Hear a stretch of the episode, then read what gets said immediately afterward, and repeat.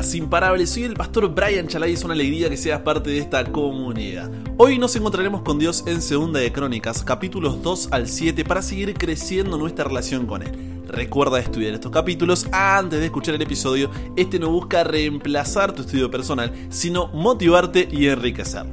Con eso dicho, ahora sí, conversemos. ¿Qué verdad aprendemos sobre cómo es Dios y su dirección para nuestra vida? Padre, gracias porque podemos abrir tu palabra, podemos encontrarnos contigo, conocerte más y sobre todas las cosas que podamos permitir que tú habites en nosotros, porque es realmente ahí cuando nuestra vida empieza a cambiar, cuando nuestra vida realmente se coloca en el lugar donde debe colocarse y empieza a caminar en la dirección donde debe caminar. Nos entregamos hoy a ti, Dios. Quédate con cada uno de nosotros. En el nombre de Jesús oramos. Amén. Los capítulos de Segunda de Crónicas 2 al 7 tratan sobre la construcción del templo de Salomón en Jerusalén. En Segunda de Crónicas 2, Salomón se dirige a Hiram, rey de Tiro, ¿para qué? Para pedirle ayuda en la construcción del templo. Hiram dice, bueno, ok, no hay problema, te ayudo, estamos juntos, y envía a Salomón un experto constructor llamado Uram Abi para que lo ayude. En Segunda de Crónicas 3, Salomón comienza la construcción del templo y describe en detalle sus medidas y diseños. En Segunda de Crónicas 4, Salomón hace varios altares y objetos de oro para el templo, y en Segunda de Crónicas 5, la construcción del templo se completa y es dedicado con una gran ceremonia. Pero, ¿qué significaba el templo para el pueblo de Israel?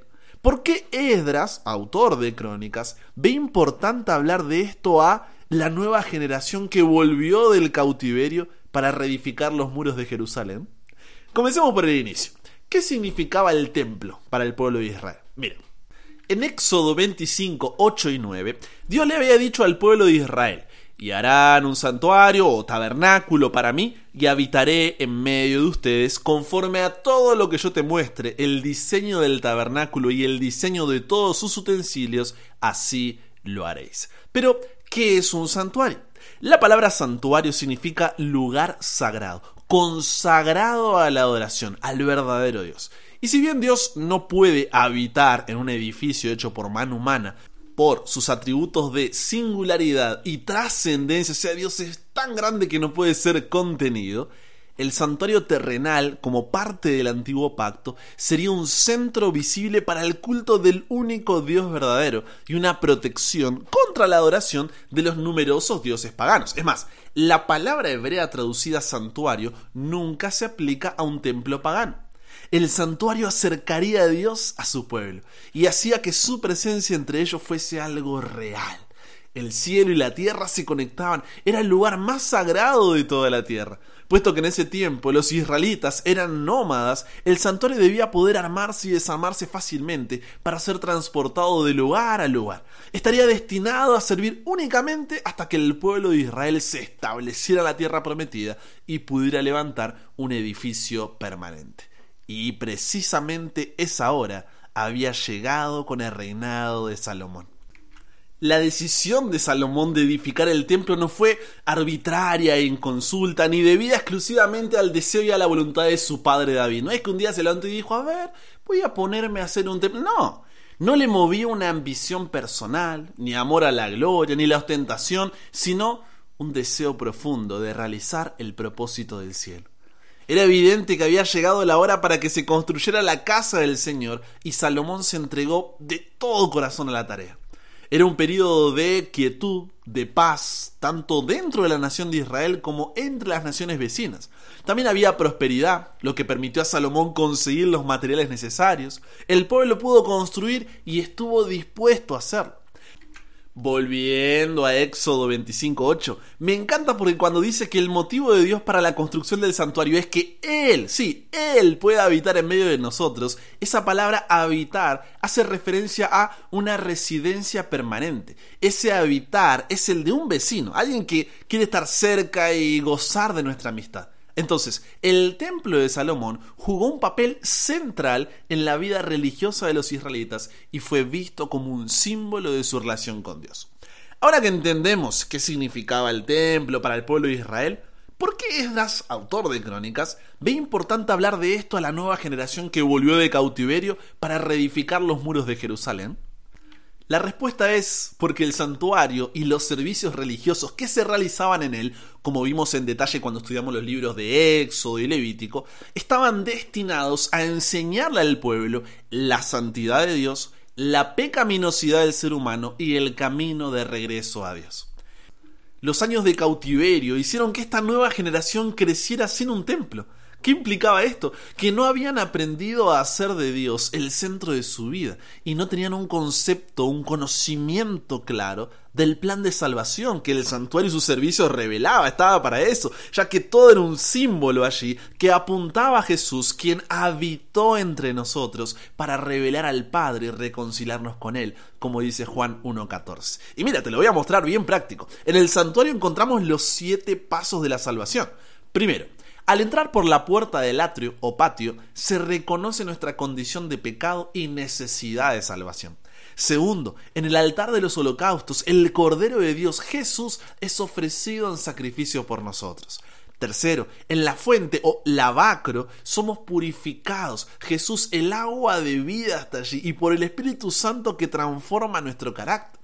Cuarto, en el altar del incienso hay intercesión. Jesús intercede constantemente por nosotros. Quinto, en la mesa de los panes hay comunión con Jesús y con nuestros hermanos. Sexto, en el candelabro de oro tenemos la unión de la vida y la luz y el Espíritu Santo testifica en favor de Jesús por medio de la iglesia. Y séptimo, en el arca del pacto, la justicia y la misericordia se encuentran en Jesús si dejamos que su sangre nos limpie y como resultado vivimos en obediencia a su ley, algún día veremos a Dios cara a cara y viviremos en su presencia por toda la eternidad. En conclusión, los capítulos de Segunda de Crónicas 2 al 5 nos enseñan tres principios. Primero, si Dios no es el centro de tu vida en este momento, todo tiempo y esfuerzo debe ser invertido en darle el lugar que le corresponde. Entonces pregúntate, ¿es Dios el centro de mi vida? Porque por más que reedifiques los muros de toda tu vida, sin la presencia de Dios en ella, mm, de nada sirve. Solo cuando Dios ocupe el primer lugar en tu vida, podrás, ante su santidad, reconocer tu pecado y reconciliarte con Él. Como dijo el propio Jesús en Mateo 16, 26, de nada sirve que ganes en este mundo todo lo que quieras si al fin de cuentas pierdes tu vida. Así como segunda de Crónicas 5.14 dice que la gloria de Dios llenó el templo, también debe llenar nuestra vida, porque somos templo del Espíritu Santo, dice primera de Corintios 6.19. Y para eso, cada día debemos dedicar nuestra vida a Dios como Salomón edificó el templo. Que nuestras palabras sean las de segunda de Crónicas 6.2. Quiero ser una morada para ti y una habitación en la que mores para siempre.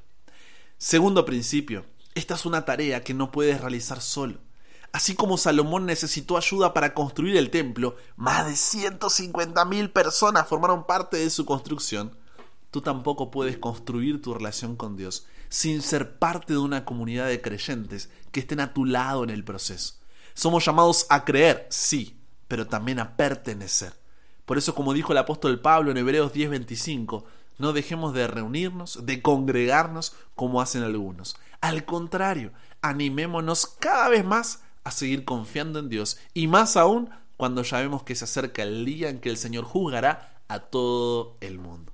Sé parte de una iglesia local, Busca tener un grupo pequeño o célula que te ayude en ese crecimiento y consume contenido en redes sociales y plataformas de streaming que también sean un apoyo como lo estás haciendo en este momento al ser parte de la comunidad.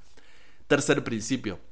Si por las circunstancias de la vida no seguiste los dos principios anteriores y ahora crees que te fuiste demasiado lejos o caíste demasiado bajo, ¿no crees que esta nueva generación que volvía del cautiverio se habría sentido así también?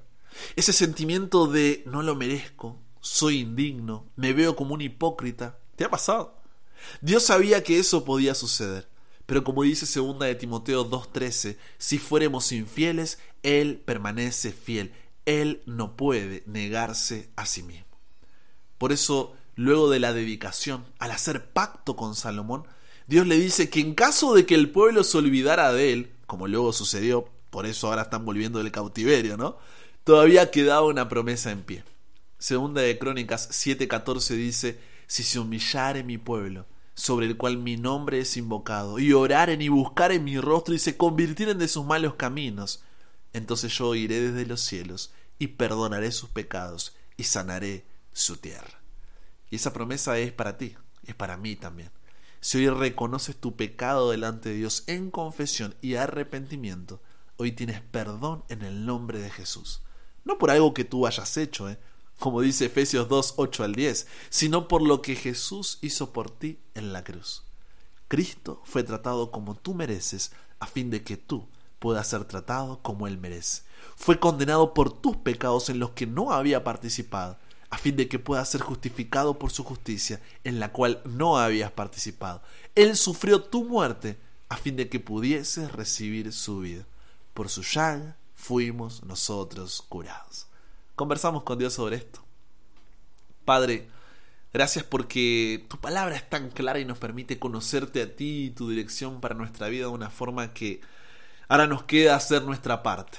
Y es por eso, Dios, que queremos consagrarnos a ti, comprometernos para que tú seas el centro de nuestra vida, que podamos ser intencionales a la hora de ordenar nuestras prioridades y colocarte a ti en primer lugar, para que tú habites en nuestra vida.